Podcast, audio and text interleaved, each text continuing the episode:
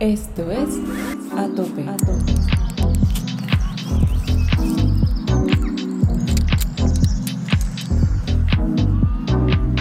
Un nuevo año es el momento ideal para plantearnos nuevas metas y en la alimentación aún más. Imagínate usar los deliciosos alimentos que consumimos día a día para tener la resistencia necesaria en un ascenso o para darle a tope en una vía. En el mundo vertical, la nutrición deportiva puede ser nuestro mejor aliado.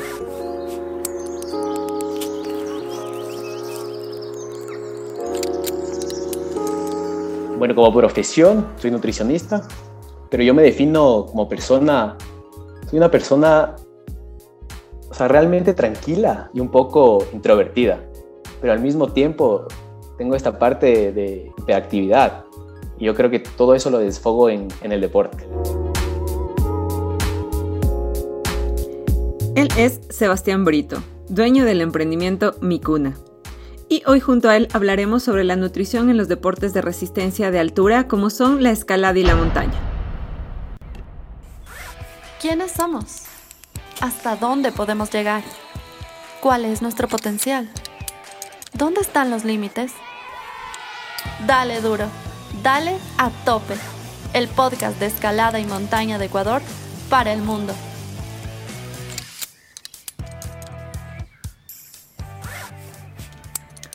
Yo soy Gabriela y este proyecto de altura está activo en Instagram y en atopepodcast.com. No dejes de escucharnos semana a semana y apoyarnos haciendo tu donación. Bienvenidos, bienvenidas, bienvenides. Empecemos.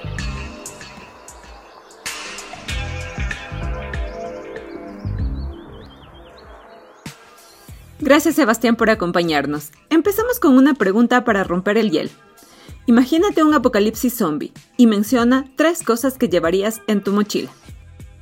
Yo creo que llevaría un batido de remolacha, o sea, para estar a tope, funcionando bien, enfrentándome bien con esos zombies.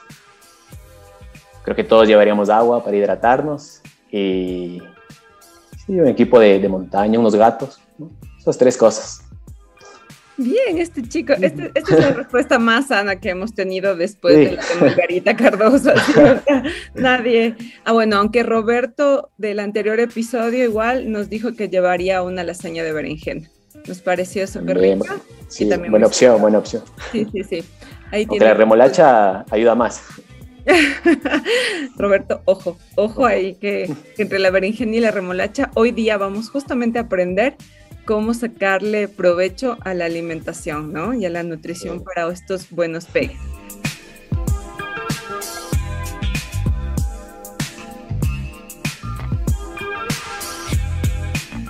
¿Qué significa tener una buena alimentación y cómo la podemos organizar en el día a día? Un poco para implementar estos, estos, esta buena nutrición, eh, lo que se habla mucho, por ejemplo, en nutrición deportiva, en las ciencias del deporte, es la periodización, ¿no? Entonces es como este timeline, timeline de, timeline de, nuestro día a día, ¿no? Entonces, ¿qué quiero decir con esto? Es la organización simplemente, ¿cierto? Entonces nosotros sabemos que este día eh, vamos a entrenar, el siguiente día nos vamos a ir a la montaña, el siguiente día es un descanso. Entonces organizamos tanto nuestros entrenamientos y nuestra alimentación dependiendo del día que vamos a tener. ¿Y qué, ¿Y qué me refiero con la organización? Ok, por ejemplo, sabemos que, que este día no voy a tener mucho tiempo para cocinar, pero ya después de, digamos, me voy a la montaña y ya cuando regrese no voy a tener ningún sitio cerca para alimentarnos bien. Entonces, ok, me levanto un poco más temprano y cocino. Y, voy a cocinar mi comida para eh, durante y después de, de mi actividad. ¿no? Entonces, es un poco eso lo, sobre la, para incorporar ¿no? una, una, para que una buena alimentación sea más fácil, ¿no? La incorporación de una, buena alimentación sea más fácil.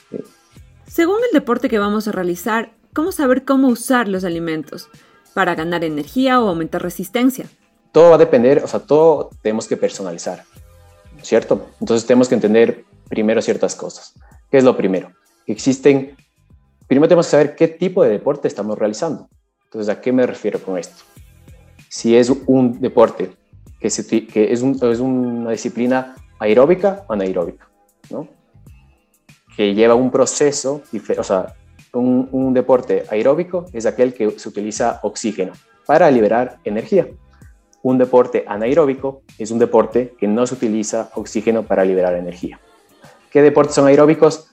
Eh, de endurance, ¿no? Entonces, por ejemplo, correr, nadar, esquiar, remar, triatlones, y que son eh, eh, deportes anaeróbicos, son aquellos que son de poca duración y más intensos, con más fuerza, por ejemplo, hits, crossfit, arterofilia, también gimnasio.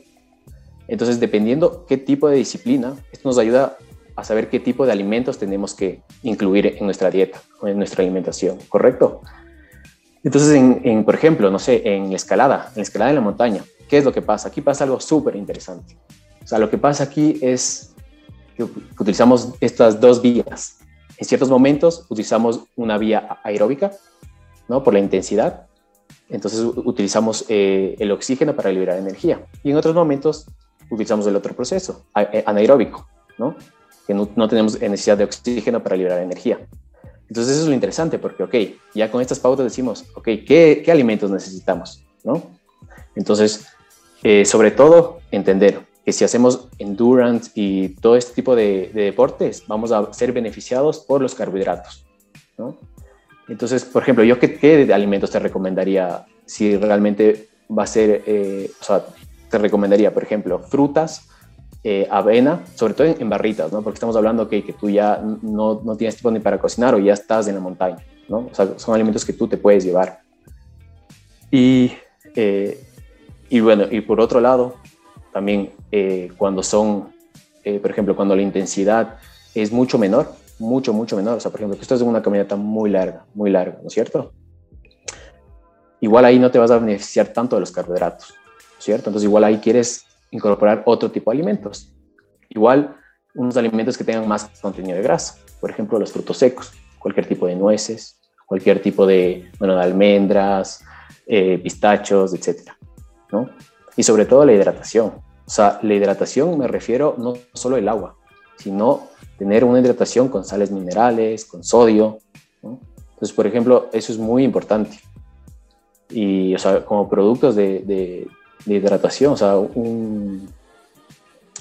Eh, bueno, los típicos que, estos típicos productos que te dan cuando estás mal de la barriga, un pedialite, por ejemplo. Pedialite. Excelente, pedialite, sí. Pedialite y sobre todo también agua de coco, eso te iba a decir. El agua de coco es lo mejor para la hidratación, o sea, es lo mejor.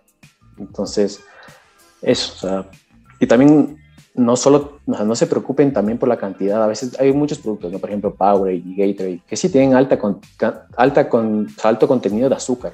Es verdad, sí, sí contienen mucho azúcar. Pero ya cuando uno está haciendo deporte, la manera que uno sintetiza ese azúcar es muy diferente a una persona que, no, que es sedentaria. Entonces, el, el, la parte perjudicial se disminuye muchísimo, o sea, hasta puede ser nula, porque a veces hasta nos beneficiamos de ese azúcar mientras estamos haciendo el ejercicio. Qué interesante. O sea, esto es un juego de ir colocando las diferentes piezas. Claro, o sea, lo, más importante, o sea, es saber como que ir personalizando, ¿no es cierto? Entonces, primero, ok, ¿qué tipo de deporte voy a hacer? Porque dependiendo del tipo de deporte, igual me beneficia un tipo de alimento u otro, ¿no es cierto? Luego, ¿cuánto dura ese deporte? Las horas. ¿no? Sí, sí, imagínate, eh, yo me voy eh, de hiking, yo voy a subir un volcán, yo voy a subir una montaña, yo voy a subir los Dilinizas, ¿no es cierto? Ok, son varias, varias horas, no una, dos, tres, pueden ser muchísimas horas. Entonces, ok, ¿y ahí qué me puedo enfocar? O sea, ¿cuál sería una recomendación ahí?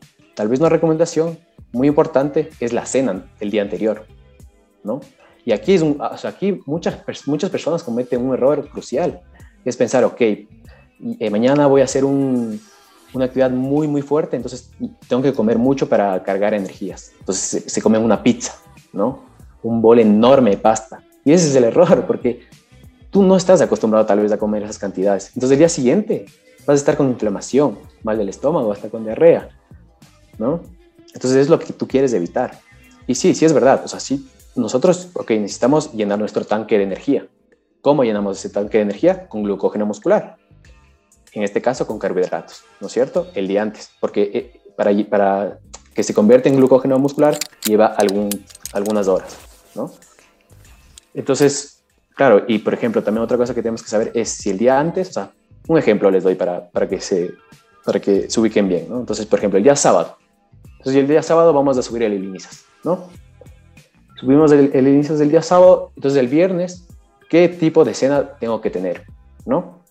Entonces, lo que yo les recomiendo es lo primero, ¿no? Entonces, por ejemplo, el día viernes, ¿es un día de descanso total o voy a estar muy activo? Porque si es un día de descanso total, perfecto. Puedo ir llenando ese glucógeno muscular en varias comidas, de poquito a poquito, ¿no? En el desayuno meto carbohidratos, en el almuerzo meto carbohidratos, en la cena meto carbohidratos y perfecto, me levanto a tope de glucógeno muscular, a tope de energía y, y voy a hacer mi actividad, ¿no? En cambio, ¿qué tengo que pensar? El viernes también es un día, fue un día súper activo y también subí una montaña o también escalé. Entonces, es probable que he depletado todo mi, mi glucógeno muscular, que ya lo he gastado. Y tal vez por estar eh, haciendo ejercicio, estar activo, eh, ya cuando regreso a la casa tengo pocas horas para comer. Entonces es probable que o pueda, tenga tiempo de, comer, de meter solo una o dos comidas. Pero claro, en una o dos comidas para llenar mi glucógeno muscular puede ser que sea mucha cantidad de carbohidratos. Ok, no pasa nada. Tenemos algunas formas, o sea, unos tips que les puedo dar. Si ese es el caso, ustedes lo que pueden hacer es mezclar carbohidratos, solo en ese caso. ¿no? En el día a día no. pueden mezclar carbohidratos, por ejemplo, o, un mismo carbohidrato, pero en otra forma. Por ejemplo, un puré de papa con papa, ¿no? Es eh, el mismo, el mismo alimento, pero en diferentes formas. Tal vez arroz con pasta, pero la pasta, eh, estos tallarines chiquititos, ¿no? Y esto lo puedes hacer en una ensalada también, ¿no? Y, sobre todo, o también, bueno, pasta y, y si quieres unas, unas, rodajas de pan. Es, simplemente, el mezclar carbohidratos también es para que no, te, no, no tengas esa sensación de ya de, de comer solo arroz y arroz y arroz o pasta, pasta, pasta, ¿no? Para que sea más fácil. ¿Y para la recuperación, qué alimentos usamos? Nosotros realizamos esta actividad, ¿no es cierto? Entonces vamos a depletar, vamos a usar todo este, este, este combustible que tenemos, que es nuestro, nuestro glucógeno muscular. Lo vamos a gastar, lo vamos a depletar. Entonces en la etapa de recuperación, lo que hacemos es rellenar ese glucógeno muscular. Entonces, bueno, no quiero ser muy técnico, porque, pero, pero, por ejemplo, ¿no? Hemos depletado, hemos gastado todo este glucógeno muscular, nos pegamos unas 10 horas en todo este trip, así, haciendo full, full deporte, escalando en la montaña, hemos depletado. Entonces, para rellenar todo ese glucógeno muscular necesitamos unas, aproximadamente, va, a depender de cada persona, ¿no? Pero unas, 600, 700, 800 gramos de glucógeno muscular. esta cantidad de glucógeno muscular es lo mismo en gramos en carbohidratos, ¿no? Entonces, ok, si hemos depletado todo, ya sabemos que por lo menos unos 500 gramos tenemos que comer de, carbohidratos. Es bastante. Entonces, por eso son estos tips de cómo, cómo meto tantos carbohidratos. Ok, tal vez no tengas que ser todo, no tiene que ser todo papa, ni arroz, eh, ni pasta. Puedes hacerte, bueno, una combinación entre un camote, igual te, gusta más el camote, que es más dulce, puede ser una opción. También puede ser una opción eh, carbohidratos simples, ¿no? de rápida absorción. No sé que la gente a veces tiene miedo a los carbohidratos simples, ¿no? Pero bueno, en el deporte es una opción. Por ejemplo, un bol enorme de cereales, unos 100 gramos de cereales con leche. Es una opción. O sea, igual con la leche nos hidratamos, tenemos proteína y nos, y nos beneficiamos del carbohidrato que vamos a obtener. Muy bien, Sebastián. Qué rico que va hasta ahora esta entrevista. Y sobre la fuente de proteína animal o vegetal, ¿qué recomendación nos darías? O sea, si tú eres vegetariano, perfecto puedes ser un atleta de alto rendimiento. Si, si tú eres vegano, igual. Si tú comes eh, proteína animal, también. ¿no? Entonces, por ejemplo, en endurance, deportes de endurance, es verdad que no se habla mucho de la proteína, o sea, como que la tenemos olvidada, ¿no? En cambio, en deportes como, bueno, crossfit de intensidad en el gimnasio es lo más importante la proteína por el músculo y todo esto, ¿no? Pero eso no quiere decir que nos tengamos que olvidar en, en deportes de rendimiento.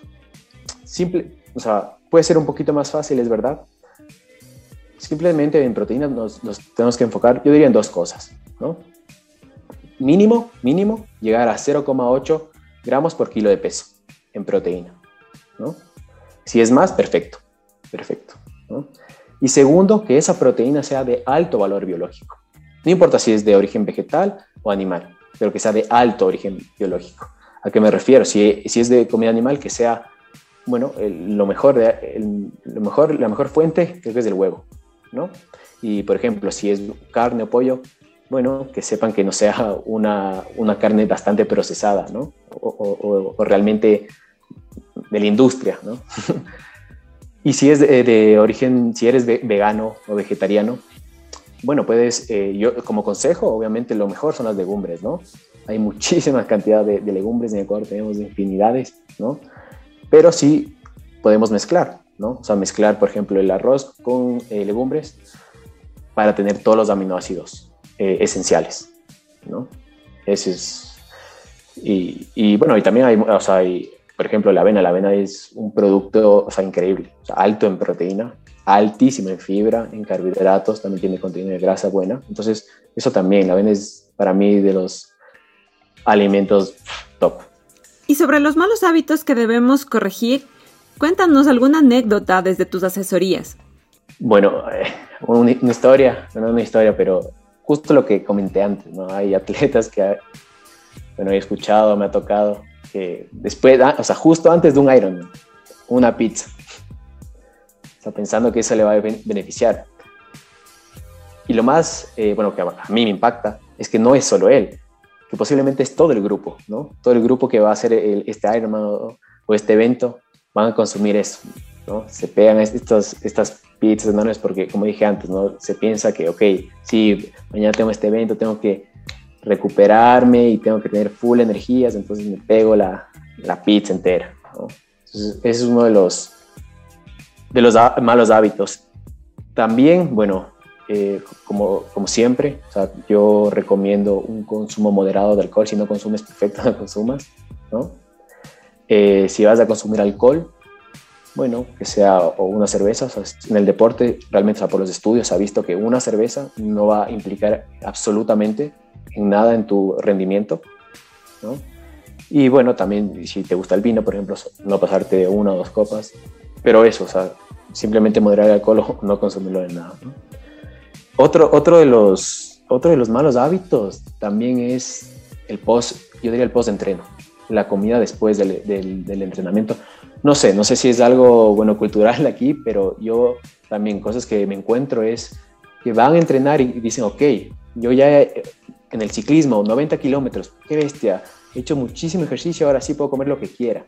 Gracias, error. O sea, eso no, no deben pensar así, ¿no? Que hacen el ejercicio y luego, bueno, porque están por ahí, ven qué, pueden comer, se pegan sus bolones, ¿no? Es lo peor, porque el bolón, cada uno es hecho al horno, es frito, ¿no? Normalmente, bueno, esa grasa puede ser grasa trans, que es lo peor.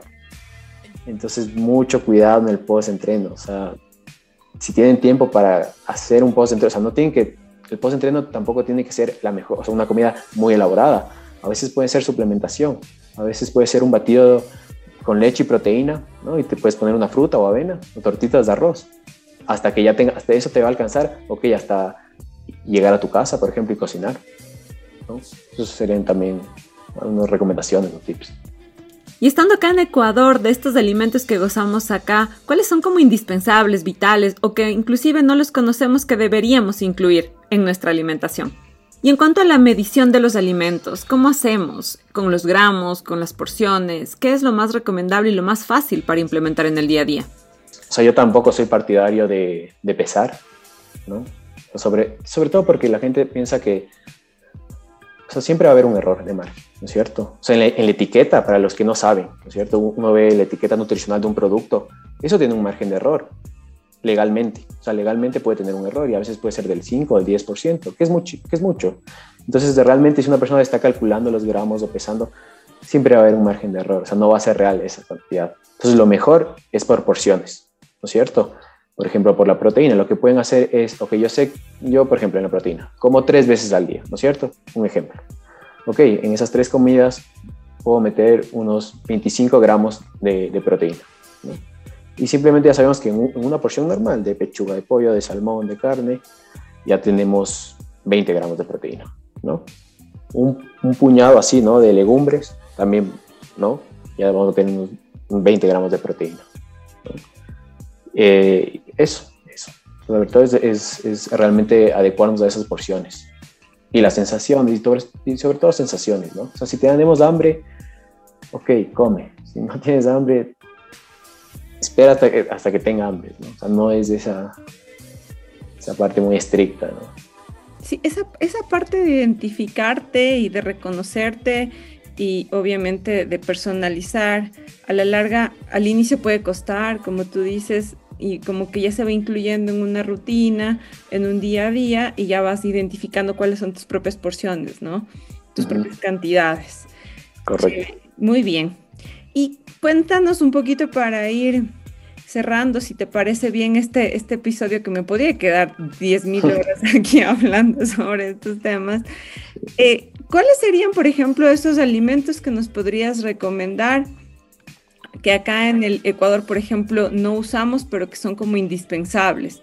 Por lo que justamente tú dijiste al inicio, ¿no? Culturalmente estamos muy predispuestos a hacer lo típico, ¿no? El locro de papa y del locro de papa no sales. Entonces, a la papa le puedes dar otro giro, ¿viste? A veces el camote, por ejemplo, es algo que era de consumir un camote cocinado con leche, me acuerdo, por ejemplo, mis abuelos, pero tú incluyeles eso ahora a los jóvenes y es como, o sea, a mí me das unos tips y ya como eso es lo que es el camote si es que lo conozco. Entonces, cuéntanos ahí un poquito porque nos gustaría escucharte de esas cosas que son vitales de incluir.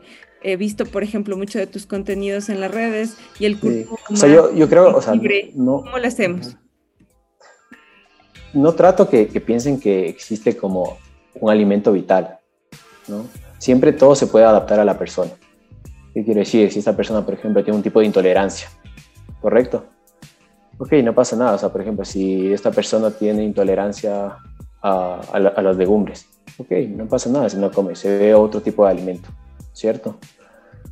Y, y como, o sea, también va a depender mucho si estamos hablando en, en nutrición deportiva o en la vida de, en, el día a día, ¿no? O sea, por ejemplo, eh, en nutrición deportiva, así hablando un poquito de escalada y de montaña, algunos alimentos vitales, eh, yo sí les recomiendo frutos secos, ¿no? O sea, si es 100 gramos, perfectos, unas bolsas enteras de frutos secos, eh, frutas, barritas, también aquí hay un tema muy interesante. O sea, yo justo escuché eh, una conversación de Alex Honnold, una entrevista de, Alex Honnold, de su alimentación, de su, de su dieta. Y, creo que fue en, este programa de chef que se llama Bon, Appetit. Y claro, él, no es por criticar en absoluto, ¿no? Pero él decía, claro, en escalada y en, montañismo, eh, uno no, tiene, no es como el ciclismo, no es como triatlones que tiene que estar constantemente eh, consumiendo estos productos como geles, como barritas, ¿no? como fructosa, como maltodextrina. Y él decía que, claro, es lo que se lleva para comer. Lo esencial de él es dos frutas, una barrita y muchas nueces. Y, yo, yo pienso un poco diferente a él. O sea, no es por criticar y si le sirve a él, muy bien, perfecto. ¿no? Pero yo sí, por, o sea, por ejemplo, en función deportiva y sobre todo okay, montaña y escalada, como te dije antes, como es, es unas actividades que que pueden ser a veces en unos momentos muy intensos y en otros momentos no. O sea, yo sí le recomendaría usar este tipo de productos como, como geles, o sea, como, como geles de fructosa, ¿no? como barritas energéticas, porque en la nutrición deportiva lo que siempre nos vamos a beneficiar, o sea, siempre lo que nos vamos a beneficiar son de los carbohidratos. ¿no? Así haya momentos donde empleemos más o menos, necesitemos más o menos, siempre nos vamos a, a beneficiar por eso. Entonces sí, sí, creo que se apega a veces en, la montaña o en la escalada, como estos deportes de, del ciclismo, de, triatlones. Y además son fáciles de llevar, o sea, estos geles, por ejemplo, no nos ocupan nada y podemos llevar una, bolsa entera, unos 20 geles. Y uno nunca sabe tampoco cuándo va a necesitar o no. Eso es un poco de, no, obviamente no es por, criticar, pero bueno, es un, es un consejo. O sea, yo creo que sí podemos implementar estas cosas. Y de ahí un poco eh, lo que me comentabas, eh, también va a depender de la persona. O sea, por ejemplo, si la persona es muy tradicional en su alimentación, ok, hay que adaptarnos a esa, esa parte tradicional de él.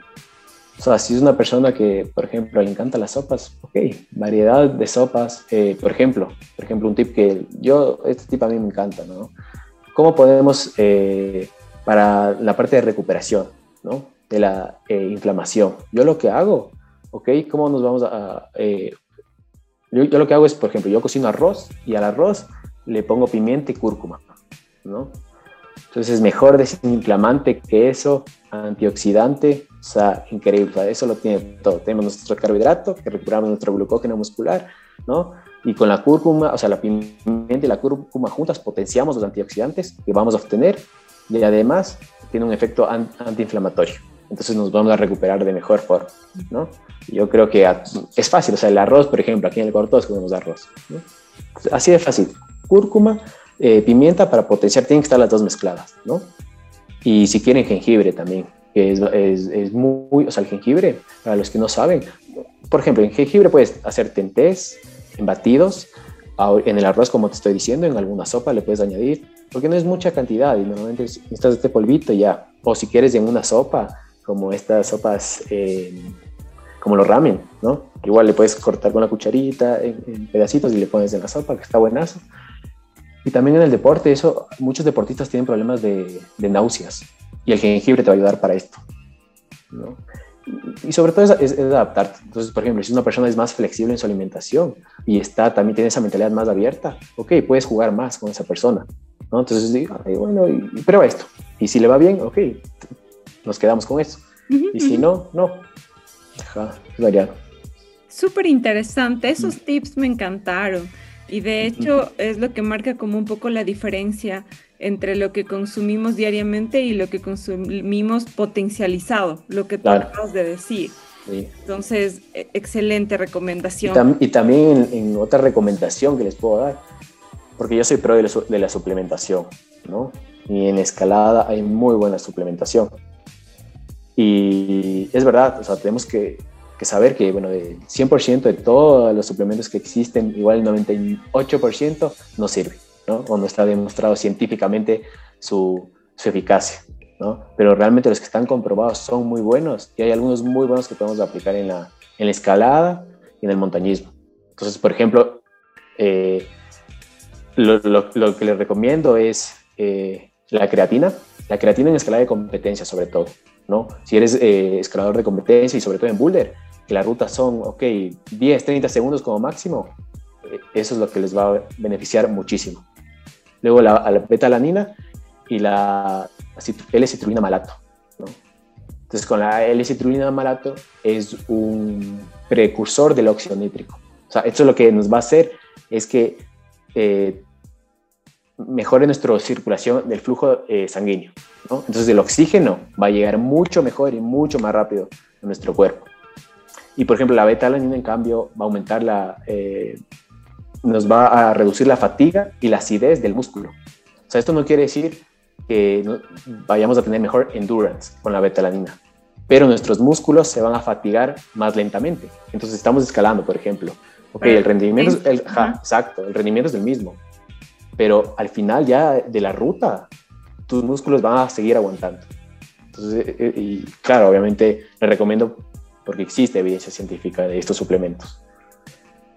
Qué interesante, justo hacia ah. allá vamos al 2022, ¿viste? Estamos queriendo escalar a duro, escalar a tope para esos octavos, para esos novenos y todos estos tips funcionan. Claro, o sea, si quieren darle un, un, plus a, esa nutrición y a su, a su rendimiento y mejorar en la escalada, o sea, algo muy bueno puede ser la suplementación. O sea, no tengan miedo. es verdad que hay mucha suplementación que no sirve para nada, pero hay otra, poca, pero hay, que es muy buena. Genial. Entendemos que para identificar esa suplementación adecuada tenemos que también ponernos en contacto con especialistas como tú en este caso, que nos sepan guiar, ¿no es cierto? Claro, sí. Obviamente, para no comprar cualquier cosa basura. sí, hay muchísimo, pero...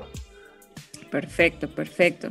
Buenísimo. Muchísimas gracias, Sebastián. No sé si te interesa acá darnos algún cierre, alguna duda eh, que creas que no ha sido solventada en esta primera fase de la entrevista, porque sería súper increíble tenerte en un siguiente trimestre donde hablemos sobre un tema. Claro, encantado. Quizás, cuéntanos, con algo que te gustaría cerrar, quizás. Eh, ah, un poco en, la escalada, por ejemplo.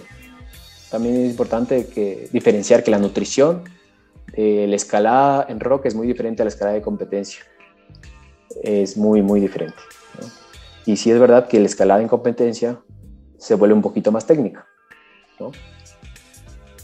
y al decir un poquito más técnica, quiero decir que, bueno, nos despegamos un poquito de la parte saludable, porque, bueno, sí es la nutrición deportiva, no es tan saludable como pensamos, aunque hoy en día tratamos de buscar esa, esa sincronización ¿no? entre nuestros cumplir nuestros objetivos de una manera saludable. Pero bueno, pero eso, es un tema, bueno, ese tema nos da para hablar muchísimo. pero, sí, Buenísimo. no paro. ¿Te parece bien si para ir cerrando podemos ir condensando toda la entrevista en, Claro. como en conclusiones, ¿viste? Entonces, ¿qué podríamos Sí. concluir de todo lo que hemos hablado en general? Perfecto. Sí, por ejemplo, podríamos hacer solo un episodio de escalada para competencia. Sí, Claro, porque Claro. básicamente es un mundo completamente Sí. diferente. Cuéntame ahí un poco en resumen y en conclusión, ¿por dónde les, les damos estos tips de cierre? a Claro. escuchapotes? como conclusión, eh, siempre hay que ubicarnos, porque lo primero, como dije, ¿no? entonces lo primero, ¿qué deporte estamos realizando? ¿No es cierto? ¿Es un deporte aeróbico o anaeróbico? ¿Ok? Dependiendo de, ese tipo de disciplina deportiva, ¿qué tipo de alimentación me puede beneficiar en esa disciplina? ¿No es cierto? Luego, eh, saber que en, en nutrición deportiva siempre, siempre, siempre nos vamos a beneficiar de los carbohidratos, ¿no? Entonces, nuestra energía en el deporte va a ser nuestro glucógeno muscular. Entonces, tenemos que tener en cuenta esa recuperación, ¿no? Entonces, un día antes, ¿tenemos llenos los tanques de, de energía o no? Si no tenemos llenos los tanques de energía, ok, vamos a tener que consumir cierta cantidad de carbohidratos para rendir al día siguiente, ¿no es cierto? Luego, en el día del deporte, ya de la actividad, ¿qué es lo más recomendable? Ok, la hidratación, muy buena. Y no, como dije, no me refiero solo a agua, sino a estas bebidas que contienen sales minerales, eh, sodio, potasio, ¿no? que nos van a ayudar a esos electrolitos, ¿no? que nos van a ayudar a la hidratación. Y luego, de- dependiendo de esa intensidad, puede ser que durante el ejercicio nos convenga un alimento alto en grasa, ¿no? O, o- y también un alimento, o sea, esto no he dicho, pero también lo recomiendo, un alimento muy, muy bueno en la nutrición deportiva, el chocolate. O sea, bueno, el cacao, ¿no? El cacao. Entonces, el chocolate, si es 70% cacao en adelante, perfecto, increíble. O sea, eh, igual, otro alimento top que pueden incluir. Y luego, eh, la alimentación después del ejercicio. Como dije antes, sí, a la proteína le tenemos olvidado, pero no tenemos que olvidar en estos deportes de endurance. Entonces, constantemente igual si hay que irnos alimentando con alimentos que tengan contenido de, proteína, ¿no? Y de alto valor biológico. Y, y eso, y bueno, y la parte de suplementación que les recomendé antes, y eso sería un poco el resumen. Perfecto, está súper condensado, me encanta. Y ahí además incluimos algo que nos habíamos olvidado. En, Sí, muy importante para el Ecuador, o sea, productores de cacao. Qué rico, y sobre todo porque viste que en, en el deporte como tal, ya cuando estás en la montaña, es tan delicioso servirte un Sí. chocolate Lo mejor. en cualquier O sea, presentación. la, co- la comida mientras haces ejercicio, o sea, es lo mejor. Yo creo que, o sea, como, por ejemplo, haces un hiking, ya llegas a la cumbre, te sientas, ves la vista, una buena comida, Qué una rico. cerveza, mentira. Qué bueno, Sebastián. Entonces nos encanta que tú también seas un deportista a tope y pues nos encantaría encontrarnos en la roca y en la montaña y por qué no en otros deportes. Te agradecemos muchísimo por estar acá, por habernos pues dado toda esta información de valor para poder subir de nivel o simplemente para manejarnos de una manera más saludable en nuestro día a día y obviamente tener un mejor rendimiento en el deporte que tanto nos gusta en el mundo vertical. Eh, pues te agradecemos, estamos seguros que nos vamos a volver a ver. Sí, seguro. pues, gracias a todos nuestros escuchapods. Gracias a ti, Gaby, por la invitación. Sebas. Qué bien. Disfruta mucho de tu 2022. Estamos acá. Igualmente. Bye. Gracias a todos.